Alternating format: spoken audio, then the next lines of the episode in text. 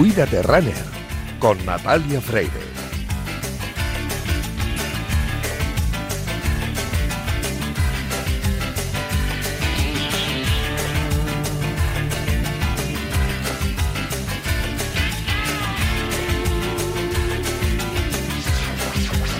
N se cascó un Ironman en Kona en 11 horas 36 minutos y quedó la centésima de su categoría. En la segunda edición de la carrera Wonder Woman, una carrera de unos 6 kilómetros, el año pasado ganó Francisca Almirón en 22 minutos, mientras que Almudena, la última clasificada, atravesó el arco en 58.02.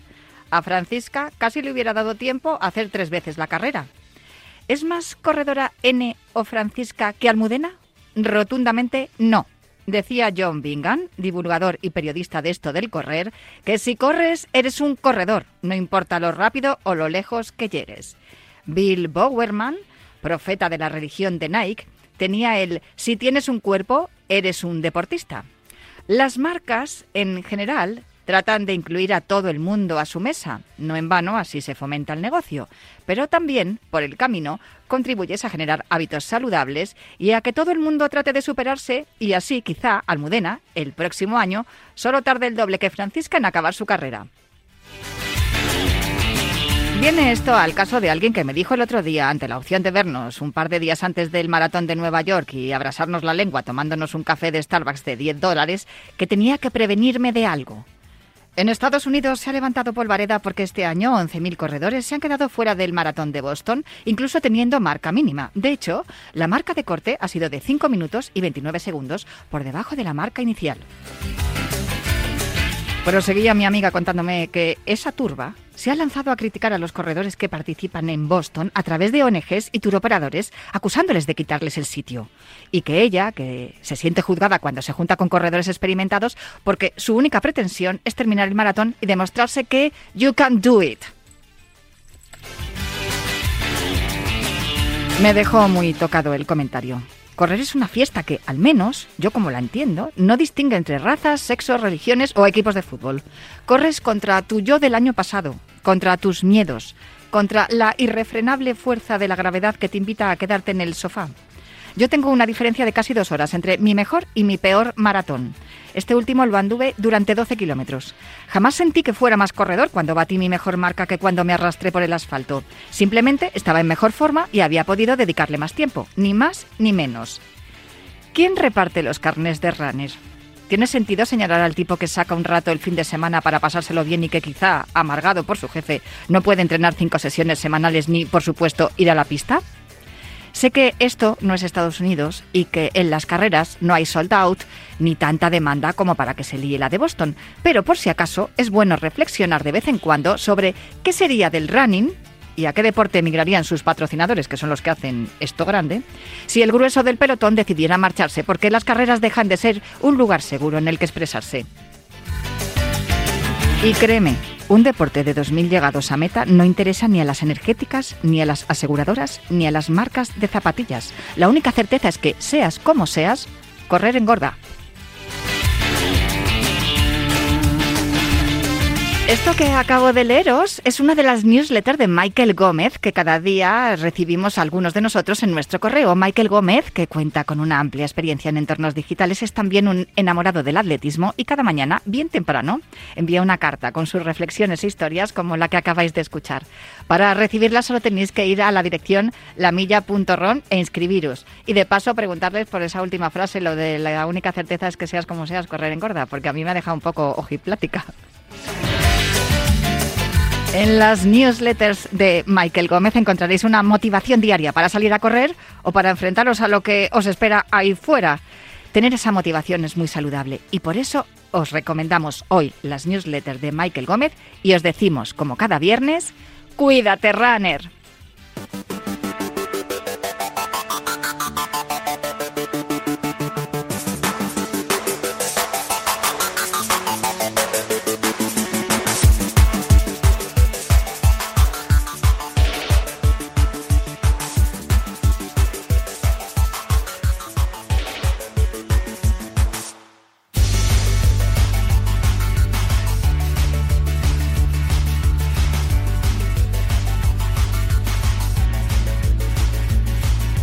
Bienvenidas, bienvenidos a Cuídate Runner. Ya sabéis que los viernes cogemos el testigo de Janela Clavo en Cuídate y nos calzamos las zapatillas de correr para que en los próximos minutos recorramos la distancia entre la salud y el deporte más popular, el atletismo. Os recuerdo que nuestro correo electrónico sigue siendo elultimorunner.gmail.com. Os recuerdo también la cuenta de Twitter del programa, arroba elultimorunner. Y también os recuerdo que disponéis de un podcast en todas las plataformas de audio por si queréis volver a escuchar o tomar nota de todo lo que os contemos en los próximos minutos. A los mandos técnicos y controlando que esto no vaya a toda velocidad, aunque sea un programa de carreras, está Raquel Valero. Me está pidiendo calma porque me dice que corra sobre el asfalto, no hablando tan rápido. Que luego no os, enteráis, no os enteráis de nada de lo que os digo y yo encima me trabo. Bueno, ya está todo mm, eh, preparado y vamos a poner el cronómetro y el orden a esta carrera popular en forma de programa de radio que comienza ya.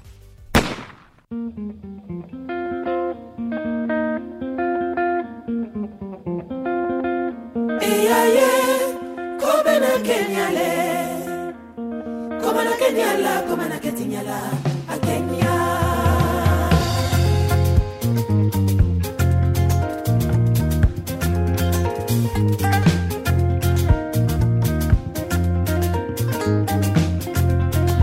Esta tarde se entregan los premios Princesa de Asturias, entre ellos el de los deportes, que es el que nos interesa y nos ocupa, y va a ser para el corredor, el atleta Eliud Kipchoge. Yo siempre he dicho Kipchoge, pero vamos, si hay alguien que sabe bien de Kipchoge y de cómo se pronuncia y cómo se dice, keniata o keniano, ¿cuántas incógnitas? Gerardo Riquelme, por favor, de, me las tienes que, disolver todas. Hola, buenas tardes. Ahí me pillas ¿eh? con el Kipchoge, pues no sé, yo, yo, os me he dicho Kipchoge pero no sé. La verdad es que no sé decirte cómo. Es, yo las veces, como la, las veces que trato con él le he llamado Eliud, pues entonces. Claro, porque hay confianza, ¿no? No, hombre, pero al final, no sé, la gente tratas por el nombre de pila, ¿no? Le dices, hombre.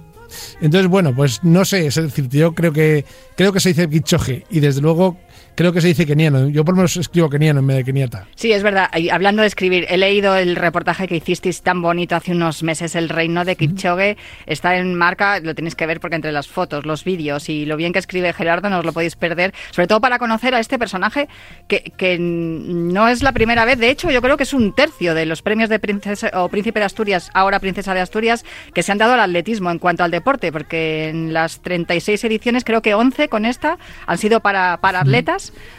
Y, sin duda es el atletismo uno de los deportes que más, que más premios ha llevado. ha tenido el premio de, una carrera, el maratón sí, de Nueva la maratón de Nueva York, cierto. Pero tú estuviste allí en el Doret, o el Doret, no sé cómo se dice. El Doret, sí, sí, el Doret.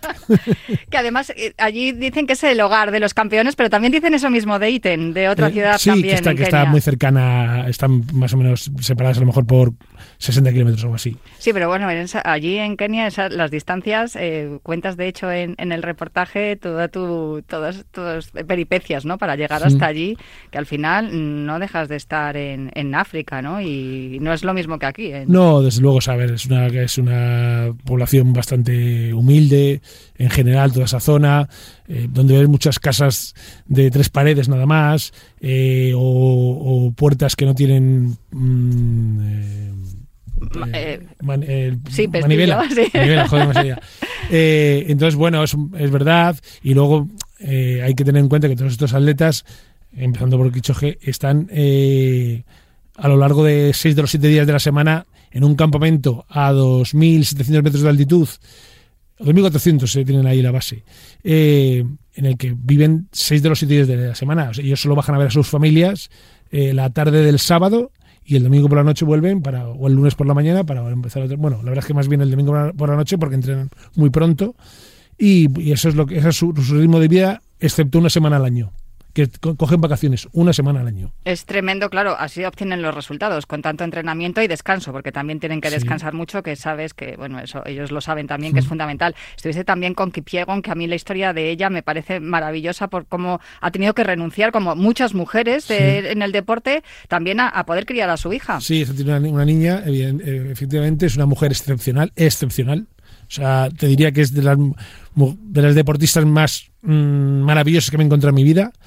Y bueno, eh, eh, digamos que ella es la referencia femenina en ese campamento de Captagat y, el, y desde luego el protagonista de hoy es como si fuese, no sé, un líder de, de un grupo de superélite de atletas. La, la, manera en que le tratan, la manera, el respeto con el que eh, hablan, hablan, con él, se, se, acercan a él, es una cosa que es casi mística. Y sin embargo es un hombre muy cercano, porque además de tener una fundación y preocuparse sí. por todo su entorno y por la gente que también quiere sí. salir adelante a través del atletismo, hablas con él y, y aunque muchos pensamos que es como un dios de, del sí. atletismo, y, y, es un tío súper sencillo. Bueno, yo voy a empezar por el final.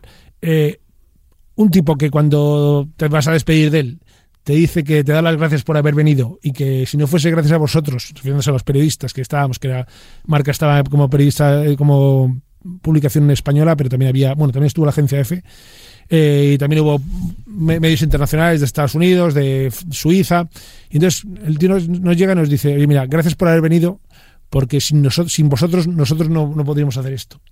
Pues es algo que te quedas con perdón, acojonado. O sea, es, verdad, es una cosa asombrosa. Y luego, pues es verdad que es un tío cercano, que cambia mucho su discurso si está en, en, en, Kenia de si está en Europa. El otro día hicimos una videoconferencia con varios medios eh, después del maratón de Berlín y te das cuenta y dices, no, es que este tío cuando va, se tienen que entrevistar porque tiene un contrato con el maratón o con lo que sea, pues cambia absolutamente. O sea, ahí ponen modo entrevista, pero aquí, que fue una charla distendida y tal, pues la verdad es que es un, una, una, persona de lo más cercana y cualquiera diría que es un tío que al final, pues muchos de los maratones gana, o sea, este debe ganar al año, ahora mismo debe estar en unos 10 millones de dólares. O sea, eh, si hacemos un listado de los, no, eh, de entre, los entre, entre, entre el, el, el, contrato que tiene eh, con, con, Nike, National Nederlanden, right. Eh, Ineos, eh, eh, Ineos, exactamente. Sí. Y luego los, los, premios que recibe por el maratón, que este andarán un fijo de mínimo 600 mil dólares por, por maratón, más un bonus cada vez que hace un récord. Pues estamos hablando de un deportista que en el atletismo ahora mismo es el número uno en cuanto a ganancias. Eh, que en los últimos o en las últimas décadas, o creo que en la historia, solo Bolt lo ha podido superar. Y, y ya te digo que bueno, la, la relación, bueno, con decirte que, eh, como decíamos en ese reportaje, cuando le toca limpiar los baños, él limpia los baños. Claro, es, es, es lo que le toca y lo tiene que hacer. O sí, sea, sí. que digamos que no se ha convertido en una estrella, aunque lo es. Para nada, no, no. Y, y, y, y él hace los, él se ejercita en un grupo como, como, el resto, aguanta, evidentemente, al final con los de cabeza, eh, pues hizo en, en el, el último día de los que estuvimos, fue una una tirada larga, bueno, decían que a ritmo de, de, de, de bueno, de, valle, digamos, no, no pico, de forma, y le hicieron, creo que hicieron 40 kilómetros en 2.24 a 2.700 metros. Es o sea, tremendo. Sí, sí, o sea, era una cosa asombrosa. Y... Es que cualquiera de nosotros igual les aguanta 10 metros corriendo bueno, a ese ritmo, más no. O sea, eh, ya, igual exagero. Al, al, al, ritmo ese, o sea, al, sobre todo a la altitud, que, o sea, que, que se nota. Hmm. Y ellos, pues, eh, la verdad es que iban a un ritmo, vamos, que yo decía, joder, si esto es el paseo. Decías en el reportaje que, las zancadas era como si escucharas una manada de gacelas, Sí, sí, es, es, muy curioso cómo se escucha. Sí, sí, cuando, cuando, van en el, en el bosque, sobre todo, pues es verdad que se oye como si fuese una manada de gacelas, ¿sabes? Y la verdad es que es una cosa que, porque pasa de en la más absoluta o a lo mejor algún pájaro que escuchas, pasas del más, más, absoluto de los silencios a eso que te digo. Entonces parecen caballos o gacelas o y sí, la verdad es que entrenan en grupos varios, no solo el grupo de, digamos, de, de National Nederlanden, que es verdad que es el grupo de más élite, uh -huh. pero luego es entrenar a otro, otros grupos de otros, otros atletas que no están en este grupo, y también entrenan ahí eso, un grupo de 30, 40, y parece como, es como una quedada, oye, vamos a quedar aquí a correr y tal, ¿no? Evidentemente van a correr un ritmo que, que dices, joder, pues no sé, si estos son los peores, ¿cómo serán los mejores? ¿no? Algunos de los atletas que corren con él, además, allí en el Dorete, en Kenia, estuvieron también cuando se bajó de las dos horas, aunque ya sabemos que es un récord no sí. homologado, pero claro, le vimos correr por debajo de las dos horas una maratón. Eh, llega al, al ellos, eh, desde luego, están con él, seguro que forman equipo. El atletismo es un deporte individual, sí. pero se trabaja en equipo, como bien estás comentando. Sí a los premios Princesa de Asturias llega sin el récord de maratón. Sí. Se lo arrebató hace un par de semanas Kiptum, pero eso no quiere decir, aunque él decía también en alguna de las informaciones que, que, habéis publicado en Marca que lo bonito del atletismo es precisamente batir los récords, mm, esto no ha supuesto tampoco, o sea, no resta un ápice al mérito que tiene Elliot Kipchoge, Kipchoge con este premio, ¿no? Consiguiendo este premio. Bueno, desde luego, o sea, a ver, eh, el premio obedece más cosas que una trayectoria y donde ha dejado, evidentemente ahora, pues el gran mordisco o el último mordisco lo ha dado Kiptum, pero hay que ver desde dónde ha cogido el récord Kipchoge hasta dónde lo ha bajado. Una atleta que recordemos en 2004 corría 5.000 metros. Hmm. O sea, que es que no es que ha sido un, producto del maratón, sino que ha sido bueno en todas las distancias donde ha corrido. Y luego ya labor social, es cierto que este hombre, recordemos que cuando la pandemia, pues evidentemente no hubo ninguna carrera, ningún maratón. Eh, la mayoría de los atletas que ganan, que ganan mucho menos que él y que ganan de las carreras, pues se quedaron en situaciones un poco complicadas. Y él ha sido, él creo esa fundación que tú hablabas, ah. para, para, distribuir riqueza un poco y alimentos entre, entre, la, entre la población de atletas. Y luego incluso es un hombre muy preocupado con el futuro de los atletas porque es verdad que en Kenia durante muchos años eh, los atletas, los atletas retirados han tenido graves problemas con el alcohol. Y él está concienciando a la población de lo malo que es el alcohol eh, en grandes cantidades. Y creo que estamos ante un personaje de estos que dices, no sé, es como un Leonardo da Vinci del, del deporte, que no solo se preocupa por correr, sino se preocupa por las personas. Eh, viendo la lista de los atletas que han recibido este premio, bueno, pues hay nombres como El Guerrulla, Así que por cierto estuvo también en la redacción de marca, te acordarás, pues yo, yo recuerdo aquel día como un día grande en, esa redacción, desde luego. Eh, ¿Crees que el atletismo es el deporte que más épica traslada al resto de deportes? Porque luego hay tenistas, hay el futbolistas. Fíjate, me llama la atención que no haya ningún premio a, ningún boxeador, que también tiene mucho que ver con esa labor social, ¿no? De sacar a la gente de la calle y ponerles a hacer deporte. Pero no sé si el atletismo, precisamente por la cantidad de premios, ya te digo que es un tercio prácticamente lo que han recibido con, este premio, es el que más traslada también a la sociedad ese, ese espíritu y esos valores que siempre pretendemos que trasladen todos los deportes. Sí, bueno, para empezar, es el deporte menos sofisticado que hay. O sea, al final es correr. O sea, quiero decir, tú puedes correr zapatillas mejores o peores, o descalzo, pero, pero puedes correr. Entonces, como decía Carlos Mayo el otro día con las zapatillas mágicas, no corren solas. Exactamente. Tienes que correr. No, no, es verdad, es, correr. Entonces, bueno, soy, es evidentemente partimos de la base de que llega a, mucha más población. De hecho, cuando teorizábamos, porque esto es solo, solo teoría, claro, cuando teorizábamos sobre cuál es la medalla más difícil de conseguir de todos los deportes, pues te pones a pensar y dices, pues mira, probablemente por población tiene que ser los 100 metros, porque al final 100 metros los puede correr cualquiera, ¿no? Ya. Entonces, no es verdad. No, 100 metros sí, Natalia, 100 metros sí. Yo te digo, entonces, no a la velocidad que corren, evidentemente. Pero eh, volviendo a lo que tú decías, pues claro, evidentemente es el deporte, digamos, más sencillo, pues también es verdad que es el deporte más extendido. Entonces, eh, puede llegar a poblaciones donde evidentemente pues jamás podrán ver a lo mejor una tabla de surf, una raqueta o un palo de golf, pero sí podrán correr. Entonces es verdad que muchas de las eh, de los sitios con, menos posibilidades, pues al final te encuentras que el atletismo, pues o, no hace falta que sea el atletismo federado o normalizado como nosotros pensamos, ¿no? Simplemente el hecho de hacer deporte corriendo, pues es algo que eh, crea grupo, eh, evidentemente exige un sacrificio. Eh, la superación personal, el correr esta carrera un poquito más rápido de lo que la corrí el, año pasado. Exactamente. y el espíritu que defendemos en este programa, ¿no? que no acaba la carrera hasta que cruza la meta el último corredor. Exactamente. Y además también, pues eso, que al final, como dices tú, pues al final correr es una, una cuestión de superación personal. Muy bien, pues eh, me quedo con eso. Me quedo con lo feliz que estoy con, con saber que Elliot Kichogue se lleva el Princesa de Asturias, que yo creo que es merecidísimo. Sí, sin duda. Y esperando a que algún día se lo lleve Kipiegon, que también se lo podía haber llevado. Pues sí, ¿eh? mira, yo, te digo que esta chica va a dar el salto al maratón. Eh, es verdad que se acaba de batir el récord del mundo de maratón, pero el otro día me femenino y el otro día hablando con unos con, con gente que sabe del atletismo, decía, mira, es que en la barrera de las dos, de las dos días va a caer inmediatamente, porque se ha acercado tanto a, eh, Sefa, eh, a Sefa sí, Que, mm, que es que ya ha roto la barrera psicológica de decir no puedo llegar. Entonces, gente que tiene, o sea, tú ten en cuenta que, por ejemplo, el récord de, de Gibet, que es de 1-2 en, el, en, el maratón, en el maratón, pues claro, mm, aunque, aunque evidentemente le quedaba el otro medio maratón, pues el espacio que hay de margen para correr otro, otro medio maratón después de un medio maratón en 1-2, pues evidentemente obliga a pensar que en el año que viene o este año, o bueno, a los maratones en abril, porque ya aquí ya los ya maratones rápidos quedan pocos, digo la, parte de otoño, pero en abril caerá la barrera de los días femenina, que es una barrera también psicológicamente muy importante, porque también es verdad que en este último lustro, a pesar de la pandemia, pues también se ha pegado un gran eh, mordisco al ah. maratón femenino, que te quiero también, ya, ya, con esto acabo, que, te recuerdo que durante muchos años había una teoría, que algún día la buscaré y la, y la podemos comentar, que decía que el récord femenino de maratón iba a ser más bajo que el récord masculino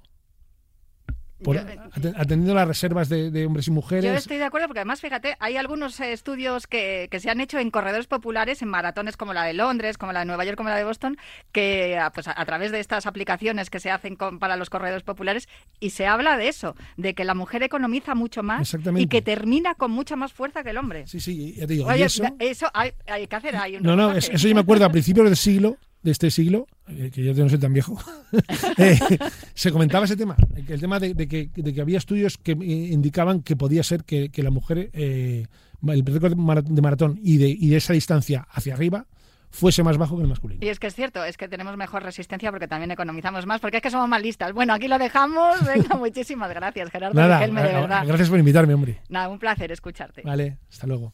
Eres el mejor. El hombre más rápido de la Tierra. Thank you.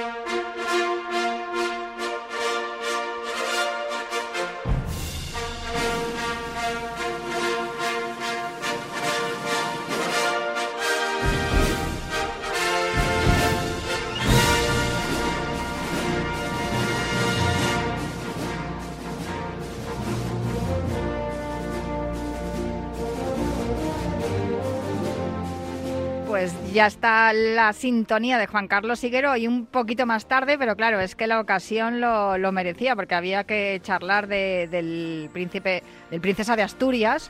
tantos años diciendo príncipe que ahora lo de princesa me sale raro. Que, que tengo ya muchos años. Juan Carlos, ¿dónde estás y cómo estás? Hola, muy buenas Natalia. Estoy ahora mismo en Aranda de Duero haciendo las maletas porque voy hacia Amorebieta. Empieza el cross. He estado escuchando eh, las declaraciones de, Gerardo Riquelme y no le falta razón. Me ha encantado lo que ha explicado sobre el premio Princesa de Asturias.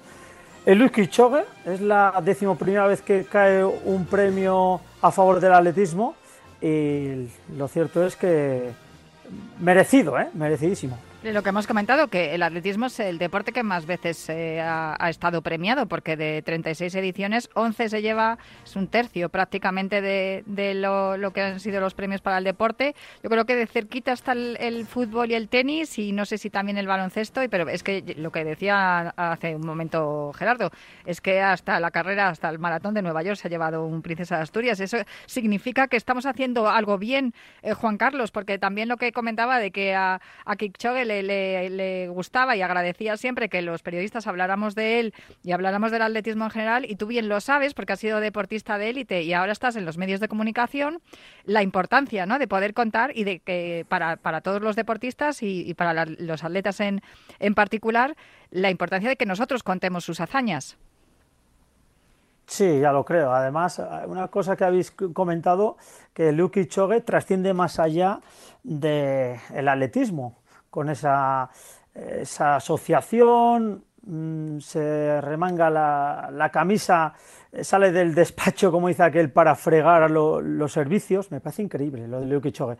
Y yo creo que eso em, ha sido eh, pues eh, importante para que el Liu sea el, el, premio Príncipe de Asturias, porque estos premios van más allá de ser un buen deportista, sino que también el tema persona lo tocan y el Yuki Chogue, repito, em, se lo han merecido claramente y, hay una gran lista ¿eh? de atletas que también lo merecen, pero tienes que tener un poquito más ¿eh? de, de, de, ser medallista, de ser plusmarquista y lo cierto es que Kichogue nos ha dado un ejemplo y nos lo sigue dándolo. Y sobre todo un ejemplo de humildad, porque teniendo los registros que tiene y haciendo lo que hace, lo que ha sido capaz de conseguir a lo largo de toda su carrera, más lo que le queda, que esto no ha acabado aquí, eh, desde luego esa humildad y, esa, esa, generosidad con la, que, con la que vive es estupendo. Bueno, pues eh, esta tarde le entregan el premio, creo que esta mañana ha estado por allí por Oviedo, ha estado eh, con escolares y, ha estado hablando con unos y otros y, bueno, pues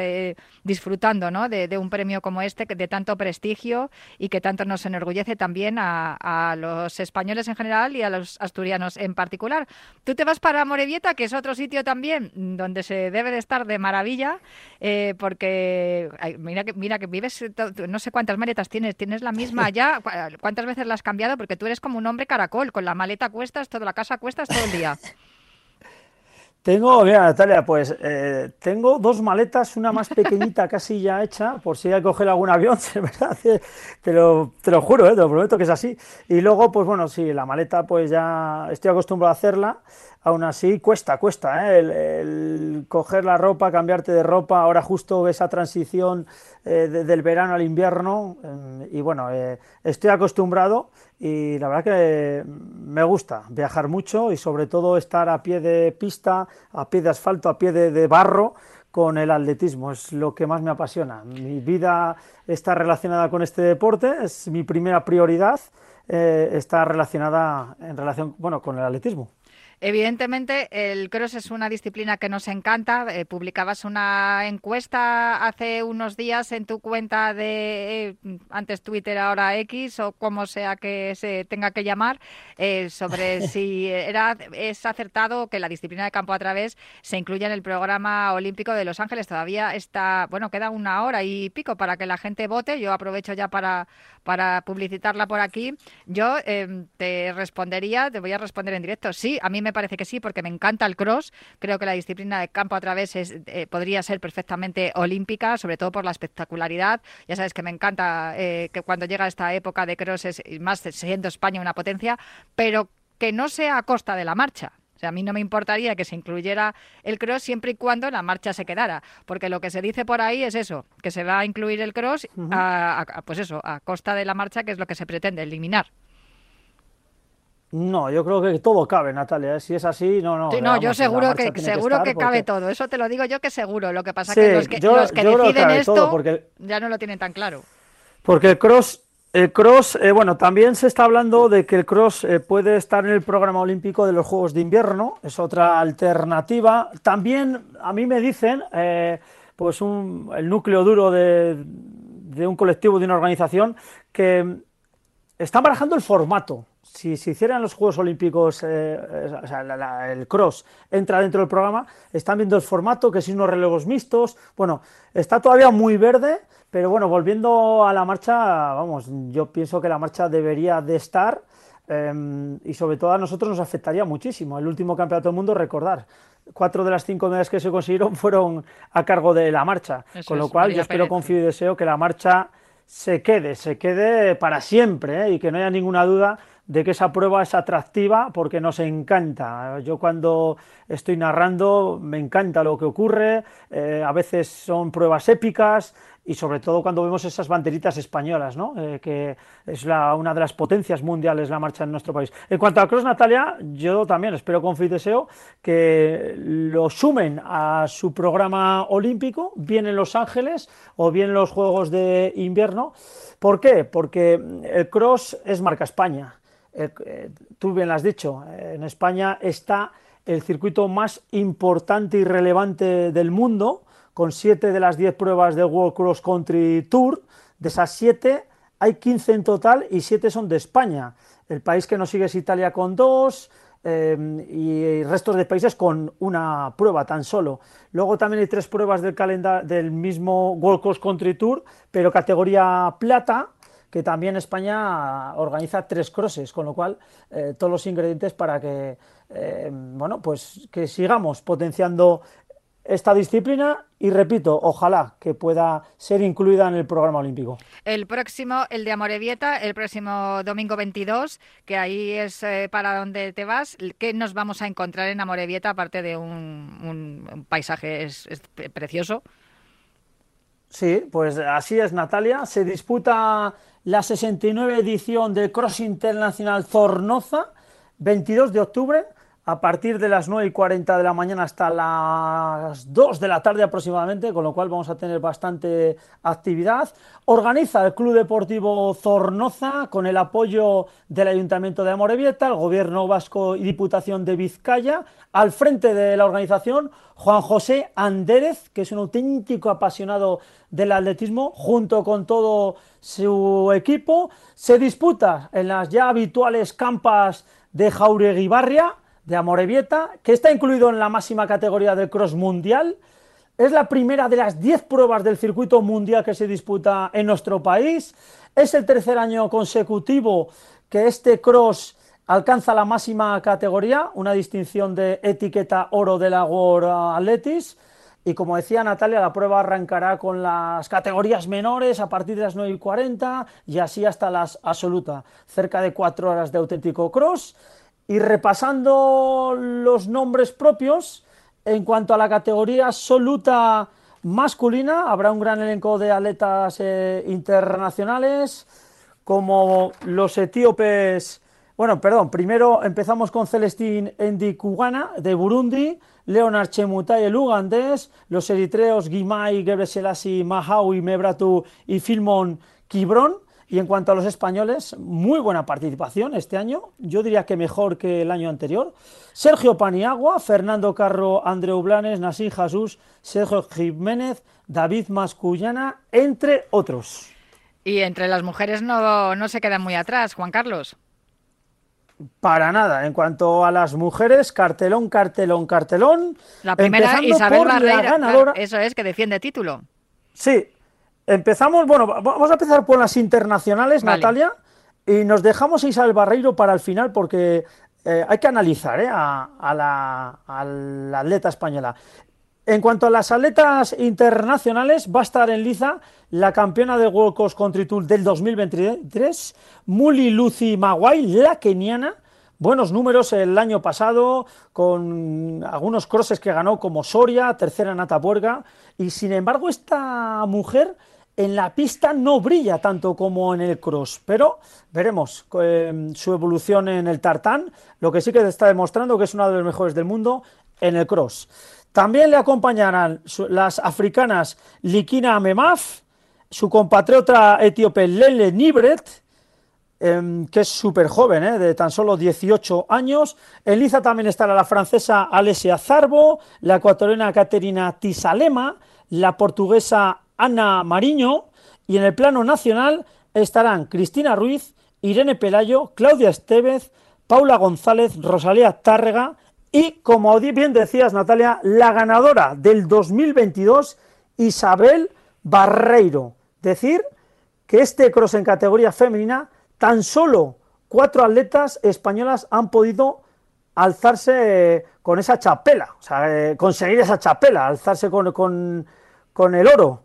Y Sal Barriro es una de ellas y lo cierto es que va a intentar repetir triunfo, aunque eh, tiene aquí rivales de muchísima entidad. Hablamos con ella en femenino singular después de conseguir esa chapela el año pasado y además nos decía que aunque le gusta la pista y el asfalto, pero que ella en el cross se sentía muy cómoda y que le gustaba mucho y disfrutaba mucho y desde luego esperamos que, repita. A mí me encantaría verla repetir porque si encima solo son cuatro las españolas que han conseguido eh, ponerse la chapela y Isabel lo hizo además de una manera espectacular el año pasado que hizo un carrerón a ver si puede hacerlo también este año y, ya repetir y, pues colocar un nuevo hito en, su carrera. Eh, yo creo que del cross de Amorebieta, no sé si me tienes que contar algo más y si tenemos que repasar algo más de, lo que va a ocurrir en, en este fin de semana, pero es que eh, esto no para. Eh, Atapuerca el 29 de octubre, San Sebastián el 5 de noviembre, en eh, Itálica el día 12, en Soria el 19, en Alcobendas el 26, Venta de Baños el 17 de diciembre, en el Goibar, uno de mis favoritos, el 7 de enero, Zaragoza 23 de diciembre y Cáceres 21 de enero. O sea, de aquí al 21 de enero tenemos prácticamente cada fin de semana una cita con el cross, con el barro, con la épica mm. y, además todas las carreras que vemos, ¿no? Que, que son de diferentes categorías y ahí también podemos eh, ver cómo, cómo van evolucionando los, los atletas según van avanzando. Eh, los, las pruebas de cross. A mí, desde luego, ya te digo que me da igual si lo incluyen en el, en el de verano o en el de invierno, pero desde luego creo que es una, es una disciplina que sí que merecería estar en los Juegos. Sí, sí, ya lo creo, Natalia. Sobre todo porque es muy fácil de comprender. El cross, eh, distancia por el campo a través, como si un nombre indica.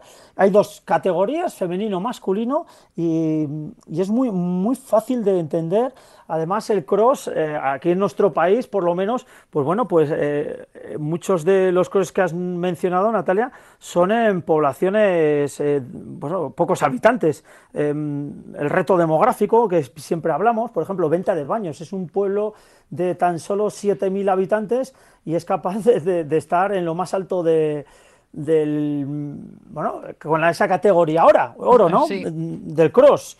Al igual que Palos que no está incluido en el World Cross Country Tour pero sí que es cierto que también si veis eh, lo que se organiza allí es algo fabuloso. Y como bien dice Natalia cada fin de semana vamos a tener un cross. Yo veo que cada vez se está ordenando muchísimo más eh, este eh, formato de, competición. El World Cross Country Tour empezó hace dos años, este va a ser ya el tercer año y eso es importante, que la World Athletics pues que le dé importancia con esas distinciones de, de gold, silver, bronce, oro, plata y bronce. Lo cierto es que mm, estamos un poco a la expectativa a ver si lo incluyen en los Juegos Olímpicos de, de Los Ángeles y si no, Natalia, lo que bien dices, no no pasa nada. Eh, nosotros vamos a disfrutar de, del espectáculo, de los atletas. Mm, por el cross han pasado eh, grandes personalidades. Eh, yo recuerdo, por ejemplo, Ruth Beitia. Ruth Beitia es una atleta saltadora de altura. Pues ella empezó haciendo cross, para que veáis la, importancia que tiene em, el cross, porque allá los más jóvenes empiezan a disputar pues esta prueba y luego se pueden especializar en, otra disciplina. Eh, algunos futbolistas, algún árbitro de fútbol como Gil Manzano, yo hablando con él hace unos años que coincidí en una gala en Ávila, pues me comentaba que él había corrido algún cross y ahora bueno es uno de los mejores árbitros de España eh, e internacionales. Con lo cual, y lo que, dice muchas veces más allá. y lo que apunta muchas veces también Fran Benito cuando hablamos con él de, cómo mejorar nuestros entrenamientos, él siempre dice que es bueno eh, si eres corredor de asfalto pasar de vez en cuando por la pista y pasar de vez en cuando también por el campo a través y viceversa. Si eres eh, corredor de montaña, de cross, pues hacer lo mismo. Entonces eh, no deja de ser el atletismo una disciplina que se puede combinar las las diferentes los las diferentes superficies por las que realizarla, porque al final pues se trata de correr. Eh, eso sí, siempre de manera saludable y controlada y si tienes a un buen entrenador cerca y un buen fisio, pues fenomenal. Pues Juan Carlos, no sé si me tienes que contar algo más o te dejo acabar la maleta. ya para rematar el tema del cross, Natalia, decir que em, este año, en el mes de diciembre, mm, se disputa el Campeonato de Europa de Cross, que ya han salido, es el 10 de diciembre, que ya han salido los criterios técnicos de la Real Federación Española de Atletismo, que ya el seleccionador también va a coger buena nota para ver los seis atletas que van a ir en categoría absoluta masculina y femenina, aparte de las categorías menores, y el 30 de marzo del 2024, Campeonato del Mundo de Cross en Belgrado, o sea que tienen esos dos eventos importantes los especialistas de cross. 10 de diciembre, Campeonato de Europa en Bruselas y 30 de marzo Campeonato del Mundo en Belgrado ya de 2024. Pues muchísimas gracias por toda la información, que lo pases muy bien en Amorebieta este fin de semana y hablamos el viernes que viene. Gracias Natalia, un abrazo y va a pasar un buen fin de semana. Vamos a hacer una pausita para el habituallamiento y volvemos enseguida.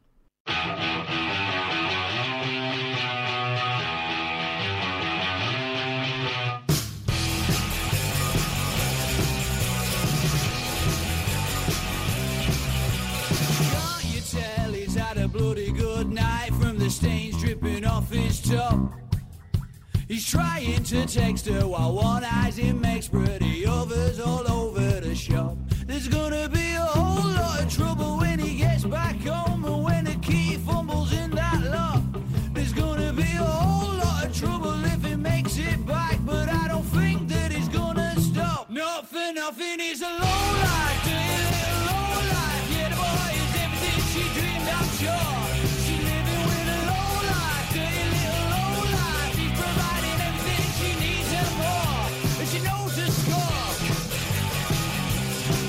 Ya estamos un viernes más preparados y dispuestos para escuchar a nuestro manager de salud y deporte de Finisher de la línea de Ken Pharma para los deportistas. Esta suplementación que tanto nos ayuda y complementa la alimentación. Ya sabéis que siempre recomendamos que llevéis una alimentación equilibrada y completa, pero muchas veces no es posible. Que os voy a contar yo que llevo una vida, como diría Vicente Ortega, muy desordenada y es importante, ¿no? Poder tener a nuestro alcance productos que nos ayuden a mantener mantener el entrenamiento tal cual lo realizamos y que nuestro cuerpo no se resienta. Y para eso cada viernes invitamos a Sex de Bode que nos cuenta cosas estupendas y maravillosas para que eso vaya ocurriendo así, de, la manera más fácil, ¿no? Que nuestro cuerpo rinda sin resentirse. Sex de Bode, muy buenas, ¿cómo estás?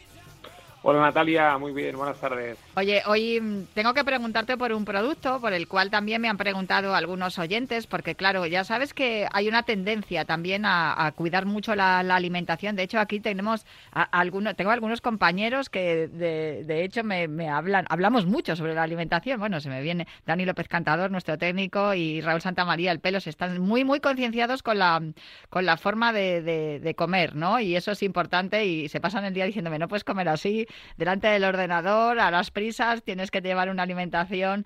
Pero también fíjate que tenemos eh, alguna... Mm, eh, bueno, eh, algún diálogo, alguna disputa en cuanto a, la alimentación vegana, porque yo, pues ellos me dicen que tengo que comer un buen filete, para, para, tener proteínas y yo les digo que a mí me cuesta mucho comer carne y, que prefiero llevar una alimentación más basada en, verduras, sobre todo porque es que encima no puedo comer fruta porque soy alérgica. Con lo cual, me ha venido a la cabeza uno de vuestros productos, que es la Vegan Protein. No sé si para los que son veganos o los que no consumimos mucha carne así de forma habitual, es el producto ideal. Bueno, la opción de vegana pues cada vez está más a la orden del día por diferentes motivos, eh, por temas ya de, de, creencia eh, eh, cultural, por temas también un poco de, los beneficios de la proteína vegana o como alternativa a no consumir tanta, tanta carne o pescado. Yo creo que es una opción muy buena para complementar la, la, dieta y llegar a esos niveles mínimos ¿no? de, de, proteína que necesita el cuerpo y que no sea únicamente a través de, de productos animales. ¿no? Entonces yo creo que es una opción eh, muy interesante. Además, estamos hablando que, en nuestro caso el producto eh, es un sabor de cacao, o sea que estamos hablando de ingredientes eh, muy, muy introducidos a nivel vegano, como, como es el guisante, como es el arroz, pero que no tiene ese sabor, que a veces la gente se, se, piensa que la proteína vegana pues tiene el sabor del ingrediente que lleva. En nuestro caso, como digo, hablamos de guisante arroz y cáñamo, pero el aroma eh, que ya productos de chocolate y nos aporta eh, prácticamente 23 gramos de proteína en cada toma, ¿no? Y, luego también tenemos la, la, opción de mezclarlo tanto con, con, agua como con cualquier leche vegetal y encontrar un poco el, la, la, cantidad, ¿no? Y, y la densidad que más nos guste cada uno. ¿Cuándo es el momento para tomar eh, la vegan protein? ¿Es igual que las otras, los otros productos de proteína que tenéis en, en Finisher o, se toma de manera diferente? No, al final eh, la, proteína eh, depende del objetivo, ¿no? al final hablamos de dos funciones principales. Una es la de complementar la dieta para llegar a esos niveles mínimos de proteína que necesitamos. En ese caso la podemos tomar entre horas, la podemos tomar también complementando una, comida principal, o sea, añadiéndola y también la podemos tomar eh, como recuperador eh, post-entrenamiento, ¿no? Eh, para un poco ayudar a, la regeneración muscular después de un entrenamiento de fuerza o, de resistencia. Pues fantástico. Yo creo que es uno de los productos, no lo sé si me equivoco, pero creo que es uno de los productos que se conocen menos y, a lo mejor eh, eh, deberíamos de, ahondar un poco más en, sus beneficios. Ah, fíjate que lo que estábamos comentando, te lo digo porque, claro, también eh, se, se, habla de, la alimentación vegana, que hay muchos detractores y muchas, mucha gente también que está a favor, y, es posible que este producto sea uno de los más interesantes que tenéis vosotros en, en Finisher, precisamente por eso, porque está, está orientado a, un grupo de, personas, a una parte de la población que todavía es minoritaria. Sí, a ver, yo creo que al final el objetivo eh, es dar diferentes opciones, ¿no? En nuestro caso, las proteínas tienen eh, funciones, yo creo, cada vez más demostradas a nivel de importancia, ¿no? Eh, para complementar la, dieta y que cada uno eh, dependiendo de, su actividad física, pues tiene que ajustar la cantidad. ¿no? Eh, ya hablamos alguna vez de que el deporte de fuerza puede llegar a consumir prácticamente a 2 gramos de proteína eh, por kilo al día, por lo tanto son cantidades importantes. En deportes de resistencia ya podemos estar en 1 o 1,2. Pues al final el objetivo creo que es encontrar la manera de ingerir esa proteína mínima de cada persona, sea mediante alimentación, que, evidentemente es la, opción número uno, pero muchas veces es complicado, ¿no? Y a partir de aquí tenemos que elegir la, la opción que más nos encaje, sea la whey protein más, más clásica, sea también añadir algún tipo de, de a la alimentación o eh, la opción vegana como es la vegan protein que realmente es una opción muy interesante. Genial, Sex. Pues muchísimas gracias por, por, toda la información que nos das y para todos aquellos que no les guste mucho consumir productos animales o que sean veganos, pues ya saben que tienen este, este producto también en la línea Finisher de Ken Pharma para deportistas y de ello y de otras muchas cosas hablamos aquí cada viernes en Cuídate Runner. Muchísimas gracias, Sex. Buen fin de semana.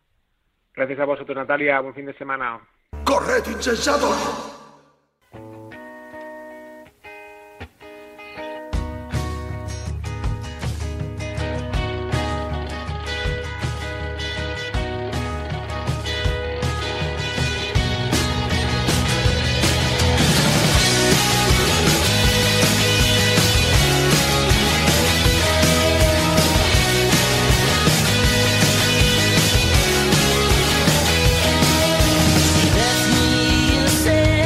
Ya lleváis escuchando algunos días esa promo tan bonita que han hecho Fernando y Mateo, hablando de la décima carrera Médula para Mateo. Y eso es de lo que vamos a hablar a continuación. Y al otro lado del teléfono tengo a mi querido eh, compañero y aún así amigo Edu Shell. Hola Edu, ¿cómo estás?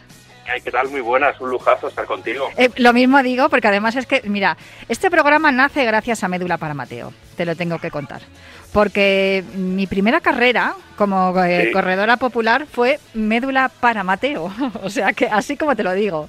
Entonces, gracias a, que yo me preparé para poder hacer esa carrera y poder contribuir y ayudar a, todos los niños que, tenían cáncer, pues em, eh, yo me eh, fue, fue creciendo esta afición por el atletismo y mira, hemos llegado hasta hoy pues eh, buen camino. Ya has corrido más carreras de Mateo que yo, porque ya sabes que, que, no, que, no, es obligatorio correr, que aceptamos a los runners porque somos eh, un grupo muy inclusivo y aceptamos a todo el mundo, pero que no es, no es fundamental correr. Y yo, de hecho, no he corrido ninguna de las ediciones de Mateo. Se cumplen 10 años del diagnóstico y yo todas las, en todas las carreras me he buscado una excusa para no correr ninguna, ir andando, trotando como dice Mateo, deambulando eh, y al eh, final... Reptando si es necesario, ¿no?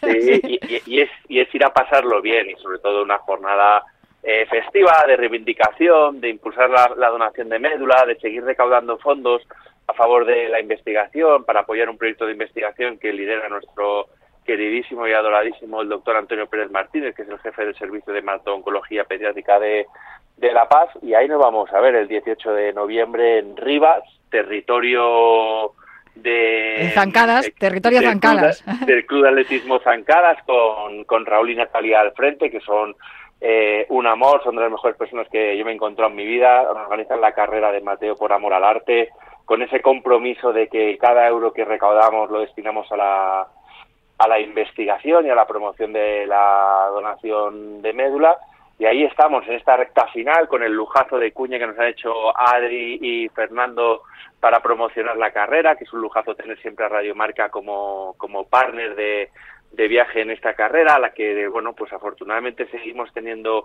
muy buena compañía, como MedLife, el Corte Inglés, Atenoil, la gente de Moonwater, que sabes que son unos lunáticos fantásticos, que tienen un refresco que está buenísimo, con Solán de Cabras. Bueno, tenemos mucha gente que está queriendo ayudar, la Fundación del Atlético de Madrid.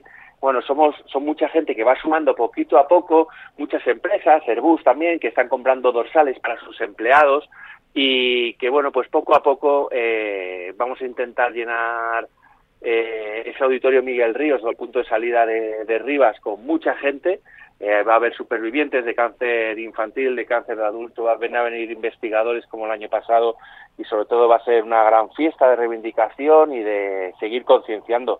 Y la gente como tú que quiere correr es bienvenida, los que sean del team andar como el mío, eh, más que bienvenidos, porque yo también necesito compañía para, para pasar una mañana muy bonita y muy agradable. Y si quieres ir con tu perro, como dice Mateo en la promo, también puedes ir con el perro, así hace falta, no hay ningún problema, también aceptamos. Sí. con tu perro, cazando Pokémon, lo, Ay, sí, qué maravilla, por favor, yo quiero hacer eso. lo importante, Natalia, es que la gente te quede carreramedulaparamateo.com, no nos hemos roto la cabeza, es eh, que vas una carrera médula para Mateo, carrera médula para Mateo.com y que la gente se, se inscriba. Hay una distancia de 8 kilómetros, otra de 4, la carrera familiar, la infantil, y al final de lo que se trata es de que, bueno, y el que no puede ir a correr o esté fuera y nos esté escuchando, que no que, que entre en carreramedulaparamate.com, que se saque ese dorsal solidario, que son a partir de 6 euros, que 6 euros al final es un café y un pincho tortilla que estás sacrificando y con ese dinero estás ayudando muchísimo a la investigación de, de cáncer infantil, porque mm, eh, en esta época de, de, pinganillos, mm. eh, lo que hace falta es eh, una voz común que ponga cierta sensatez de que si no investigamos eh, no salimos adelante y al final pues eh, ese es el grito que vamos a lanzar el próximo 18 de noviembre en Rivas con la colaboración del, del ayuntamiento y gracias a Raúl, a Natalia y a todos Zancadas que nos permiten estar un año más ahí dando fondos a favor de la investigación y nada, lo vamos a pasar muy muy bien. Yo voy a poner en cuanto termine el programa, si te parece bien, el, dorsal solidario, la cuenta del dorsal solidario, donde se puede también hacer eh, los ingresos, todo lo que necesitéis, porque el doctor Antonio Pérez Martínez, como bien estás diciendo, que además tuve el gusto de verle, me parece fue el año pasado, cuando, cuando estuvo también por allí, de saludarle y de darle las gracias. Pues yo recuerdo justo hace 10 años, Edu, cuando nos contaste lo que pasaba con Mateo, toda la redacción nos hicimos donantes de médula, todos eh, seguimos eh, mirando el correo electrónico para ver si nos dicen que somos compatibles con alguien. Es tan fácil, es todo tan sencillo y no cuesta absolutamente nada eh, hacer un clic y puedes ayudar a, a salvar la vida de una persona, pero sobre todo haciendo un clic en, esta, en este número, en esta cuenta corriente, también se ayuda al doctor Antonio Pérez Martínez a investigar. Lo decimos aquí cada último viernes de mes, que ya sabes que son viernes solidarios, eh, para, para la lucha contra la ELA, que también estamos comprometidos con eso. La investigación es fundamental, imprescindible.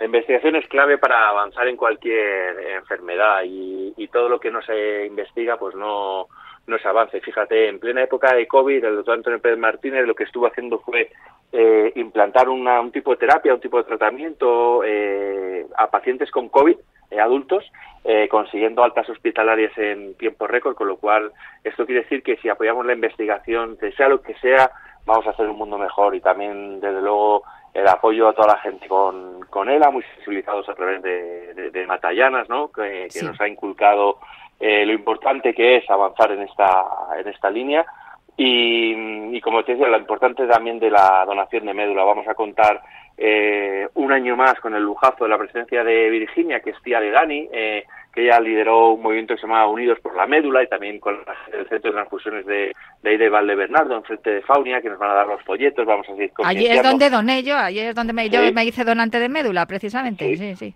pues pues allí eh, vamos de la mano con ellos, informando, concienciando. Diez años después, Natalia, porque nosotros nos dicen, oye, pero si Mateo ya hace diez años y nueve años de trasplante, Mateo, está bien, ¿y por qué seguís haciendo esto? Digo, pues porque no te has enterado, porque nosotros nunca lo hicimos por solo por Mateo, lo hicimos a raíz de Mateo, para todos los Mateos del mundo. Nuestro compromiso está ahí, eh, nuestro compromiso con el doctor Antonio Pérez Martínez está ahí de, de, por vida, hay que apoyar la, la investigación, la promoción de la donación de médula y bueno, pues toda la gente que nos escuche y que escuche todos estos días la promo tan genial que han hecho Adri y Fernando con, con Mateo, eh, que ese es otro verdadero lujo, contar el apoyo de, de gente que, que, regala su tiempo y su creatividad a favor de, de, una causa, que aparcan sus cosas, sus trabajos para poder eh, apoyar de esta forma, ¿no? Y es que no cuesta nada. A mí, te lo prometo, me lo preguntaba el otro día mi hija, me decía, mamá, ¿por qué haces estas cosas? Y yo decía, ¿porque no me cuesta hacerlas? ¿Porque puedo? ¿Porque puedo hacerlas? Igual te cuesta un poco, eh, tienes que renunciar a, tus momentos de tranquilidad, pero puedes hacerlas, ¿por qué no vas a hacerlas? Bueno, no Natalia, no estoy de acuerdo con que no cueste. Eh, cuesta tu tiempo, cuesta tu sacrificio, cuesta tu dedicación, cuesta el tiempo que le estás robando a, otra gente y bueno, pues es, eh, es otra forma de entender la vida y de, y de disfrutar, ¿no? Nosotros, mira, ayer con el diluvio que caía, yo no, no, paraba de recordar en, en, los días que estás ahí encerrado en el hospital eh, cuando ya estás fuera del hospital y, un día de esos de lluvia sales a pasear y, te mojas y te empapas eso y, notas el viento y la lluvia en la cara, eso significa que no estás en el hospital y que, y que son buenos tiempos, ¿no? Con lo cual yo creo que hay que quedarnos con esa filosofía de, de, ayudar a los demás, de, echar un capote en lo que en lo que se pueda, que afortunadamente Mateo está bien, pero que hay otros muchos Mateos que no lo están y que necesitan nuestra ayuda. ¿Y, y cómo podemos ayudar? Pues donando médula, inscribiéndonos en la carrera médulaparamateo.com, ayudando y a las empresas que nos escuchan, Natalia, que son muchísimas, que no se corten, que nos contacten, que, que seguimos necesitando muchísima ayuda, que lo que queremos es que haya muchas empresas que nos ofrezcan un pequeño patrocinio, pero también que se vuelquen con la compra de dorsales y que queremos ver a un montón de empleados, de empresas comprometidas el, el 18 de noviembre en Rivas, que el año pasado fueron eh, mil, mil inscritos, que este año vamos a ver si lo conseguimos superar y, no quiero hacer spoiler, pero vamos a hacer un par de regalos que son muy, muy, muy, muy, muy chulos, celebrando los 10 años de, del movimiento de médula para Mateo, unas mochilas que son espectaculares y que solamente por eso vale la pena inscribirse, eh, porque eh, el precio de la mochila es muchísimo más alto de, de, lo que es la cuota de, inscripción y, que es un pedazo de regalo y que ahí vamos a estar, que vamos a pasar muy bien y, que todos juntos vamos a acabar con el cáncer infantil. Y aquí lo contaremos cada viernes de aquí al 18 de noviembre y volveremos a molestarte seguramente, Edu. Un abrazo muy fuerte. Natalia, muchísimas gracias por el regalazo que es entrar contigo en tu programa y con, los compis de Radio Marca. Te mando un beso enorme también para Mateo y para toda la familia. Yo me marcho ya pero os dejo con la pizarra de Quintana y prometo volver el próximo viernes.